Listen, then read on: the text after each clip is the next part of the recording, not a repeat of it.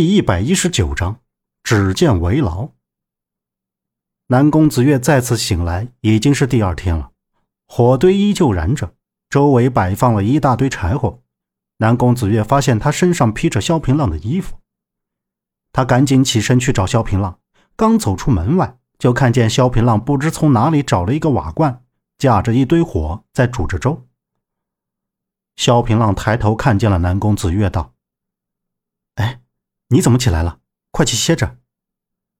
南宫子月笑了笑道：“我也没有那么虚弱。”说着，他靠近萧平浪坐了下来，将头依偎在他的肩上。南宫子月道：“我已经决定退出光明魔教，从此跟随你一生一世。只是……”南宫子月有些迟疑，心里在担心着什么。萧平浪道。你放心，如今你怀了我的孩子，我自然要保护你周全，没有任何一个人可以伤害你。南宫子月顺从的点了点头。在萧平浪坠崖之后，南宫子月本想了结自己的性命，却突然发现他已经怀上了萧平浪的孩子，所以他才没有去死。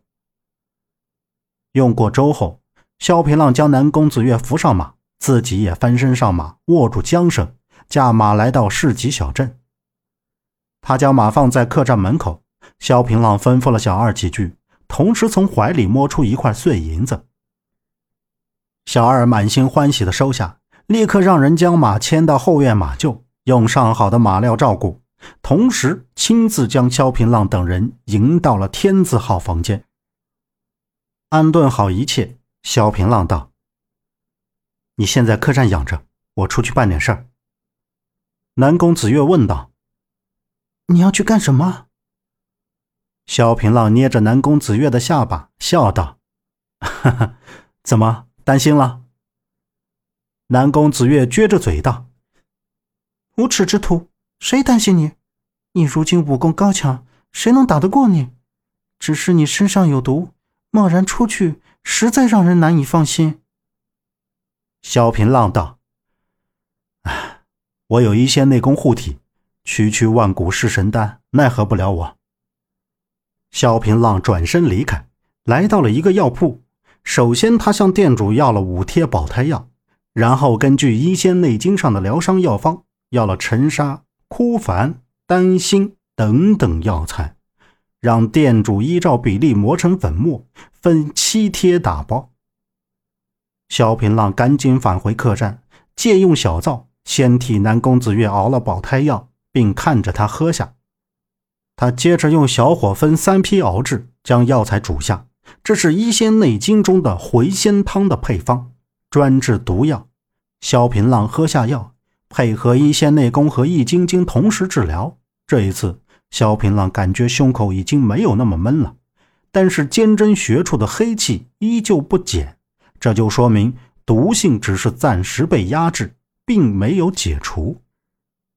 看来要解此毒，唯一的办法就是让红衣魔女交出解药，但是前提是萧平浪必须杀了杨伟善和杨浩。在客栈住了五日，萧平浪带着南宫子月起身返回燕山。悬空师太和静玉的死讯已经传回了燕山，所以。当萧平浪和南宫子月一起出现的时候，所有人都倍感意外。静怡道：“魔头，还我师姐命来！”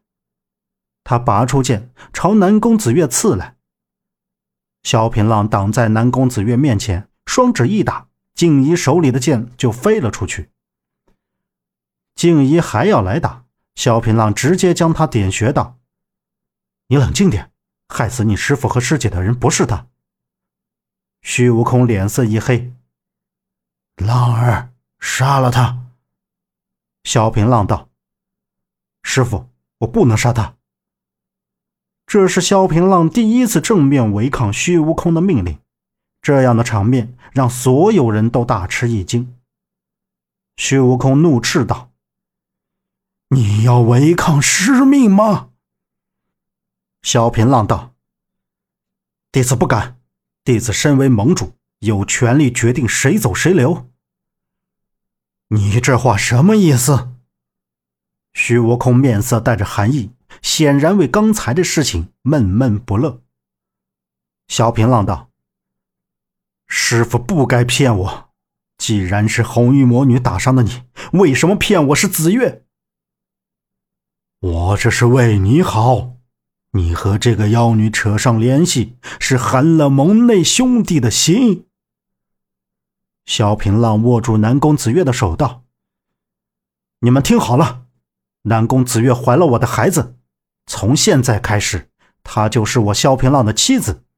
谁要是敢动她一根毫毛，我绝不放过。萧平浪解开了静怡的穴位，道：“你师傅和师姐的死都是红衣魔女一人所为，还有重阳子、元悟大师、黄甫同，都是红衣魔女杀的。”说完这些话，萧平浪拉着南宫子月进了房间。看了看胎儿，发现没有什么大问题，这才舒了一口气。萧平浪安顿好南宫子月，然后来到虚无空的房间。虚无空坐在轮椅上生着闷气，看到萧平浪进来，索性将头扭到一边去。萧平浪首先开口道：“师傅，我知道你为什么骗我，但我们也不能随意将罪名转嫁给别人，这是你教给我的，你怎么能忘呢？”虚无空道：“我只是从大局出发，这才骗了你。我还是那句话，你不能和魔女在一起。”萧平浪知道虚无空是为了他好，他也明白虚无空担心什么。但是南宫子月已经决定和他一生一世，所以他要保护他。萧平浪道：“师傅，以后别再插手我和子月的事了。”他没有说更多的话，直接推开门走了。盟内的弟子互相交流剑法，现在每一个人都学会了以前五大剑派的剑招，除过烟华派。自从烟华派无缘无故的消失之后，萧平浪多方打听，却始终得不到消息。在燕山住的这三天，南宫子月一直受到排挤，不仅盟内弟子对他冷眼相看。就连马阳和于庆华都对他冷嘲热讽，丝毫不顾及萧平浪盟主的身份。萧平浪看在眼里，所以他一直想找个借口下山。黄甫松过来辞别，他向萧平浪坦白了自己是黄甫同的义子，如今千玉剑的唯一传人。如今知道杀害义父的凶手，黄甫松要赶回朝廷复职。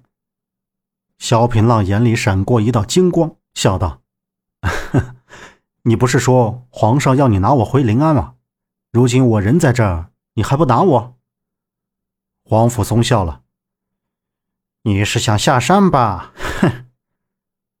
萧平浪点了点头。黄甫松答应了萧平浪。